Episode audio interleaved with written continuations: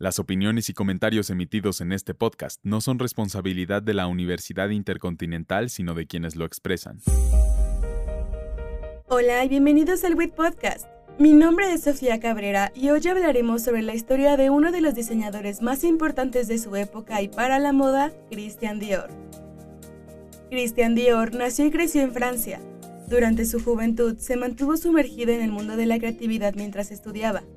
Inicialmente había fundado una galería de arte financiada por su familia donde exhibió los trabajos de artistas como Picasso y Braque. Pero al llegar la Gran Depresión, su familia quedó en la ruina, obligando a cerrar la galería y buscar nuevas formas de ingreso. Con la ayuda de Christian Berard, Dior empezó a vender su trabajo como ilustrador de sombreros a los periódicos, y gracias a su gran talento para la ilustración de moda, obtuvo trabajo en el estudio del diseñador Lucien Lelong. Desafortunadamente, tuvo que dejar su trabajo cuando el servicio militar tocó a su puerta para trabajar para el ejército. Pero a su regreso en 1942, un empresario textil francés llamado Marcel Boussac le ofreció la oportunidad de revivir las pocas fábricas que sobrevivieron después de la Gran Depresión. Dio rechazó la primera propuesta, pero le ofreció una contraoferta, iniciar una nueva casa de moda bajo su propio nombre. Boussac accedió y con 41 años, en 1946, Christian Dior fundó una de las firmas más poderosas e importantes de la industria de la moda hasta el día de hoy. Entre los estilos más populares y reconocidos de Christian Dior se encuentra New Look, una forma de romper con la seriedad y austeridad que la Segunda Guerra Mundial trajo consigo. Consistía en una silueta de cintura estrecha y faldas completas hasta la mitad de la pantorrilla, resaltando la figura reloj en las mujeres. En 1947, en este mismo estilo, Dior creó la Bar Jacket, una chaqueta que mostraba una costura marcada y caderas amplias a las mujeres que se atrevían a usarla. Se volvió una de las tendencias más relevantes del siglo XX. Dentro de sus prendas exitosas también se encuentran las faldas en zigzag, las cuales presentó en su colección de primavera de 1948. Esta falda se caracterizó por tener pliegues orientados en sentido contrario, creando una ilusión óptica de un vestido en zigzag. Con todos los diseños que creó, le dio la oportunidad a las mujeres de ser elegantes y no solo aquellas de alta sociedad. Su gran éxito se debe a la libertad de la moda y la expansión de la marca a nivel mundial. Su creatividad y valentía lo apoyaron en los negocios. Dior abrió boutiques en Londres y más tarde en Nueva York, siendo el diseñador que llevó lo sofisticado de la moda parisina a Estados Unidos. También fue el primero en llegar a Sudáfrica y en Sudamérica con la apertura en su tienda de Caracas, Venezuela. Dior innovó la percepción que tenía el mundo acerca de la moda al remover el factor elitista, sin perder clase o elegancia, pero también convirtiéndola en un tema de interés general. En 1947, Dior lanzó su línea de fragancias con Miss Dior, un perfume inspirado en la hermana del diseñador Catherine.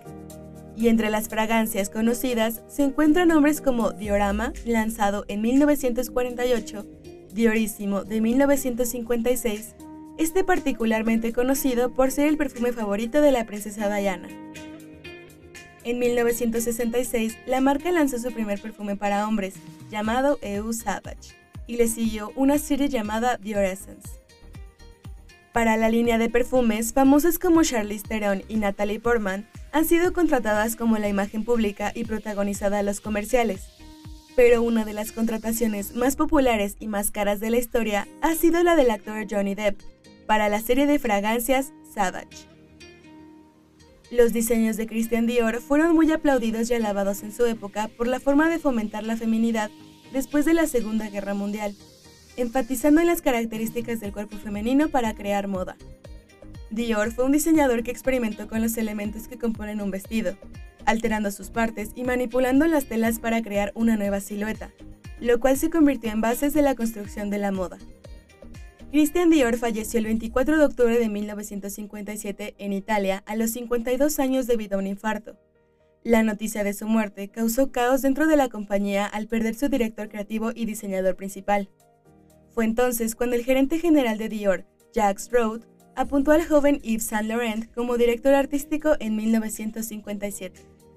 Hoy en día, la casa Dior la maneja María Grazia Chiuri, la primera mujer en ponerse al frente de la marca francesa, quien en su primera colección utilizó mucho el blanco y negro, el romanticismo en el estilo sport y las camisetas con mensajes feministas. El pasado 20 de mayo, la marca trajo a México una pasarela muy importante para presentar los nuevos diseños para el 2024, la cual se llevó a cabo en el patio central del antiguo Colegio de San Ildefonso, con los murales de Diego Rivera de fondo, y una lluvia incesante que le añadió dramatismo a este poderoso evento. La gran protagonista de esta colección fue la mariposa, ya que estuvo presente en accesorios como collares, estampados y cinturones. Además, todas las modelos fueron peinadas con dos trenzas unidas por detrás y portaban una mariposa en la parte baja de la nuca. Los maquillajes fueron inspirados en Frida Kahlo, al enfocarse en cejas poderosas y pobladas y el resto de la cara muy natural. También entre la inspiración mexicana se observaron piezas basadas en el traje charro y en la bar jacket, además de portar chaquetas cortas con bordados alusivos a la charrería. Una de las cosas más impactantes de la colección fue que muchas de las piezas presentadas fueron intervenidas por artesanos y talleres mexicanos, como el taller textil Joel Sentle de Tlacomulco, Chiapas, el tejedor Remigio Mestas y la marca Rocinante de Oaxaca. Los sombreros estilo jarocho estuvieron a cargo de Alema Atelier, originario de San Francisco del Rincón. Pero lo más impresionante del evento fue el cierre, al presentar un mensaje tanto poderoso como emotivo. Varias modelos desfilaron una colección protagonizada por vestidos blancos con palabras y mensajes de amor y feminismo bordados en rojo. Y para complementar y finalizar este momento, María Gracia, en colaboración con la feminista Elina Chauvet, usaron de fondo la canción de Vivir Quintana, Canción sin Miedo, conocida como un himno contra el feminicidio transformando este suceso en un momento de sororidad y poniendo en el centro de atención la violencia de género que se vive en el país. Muchas gracias por escuchar este capítulo. Les recordamos que este es un proyecto institucional de la Universidad Intercontinental por parte de la Licenciatura en Comunicación Digital y a cargo del profesor Gerardo Gómez Ríos.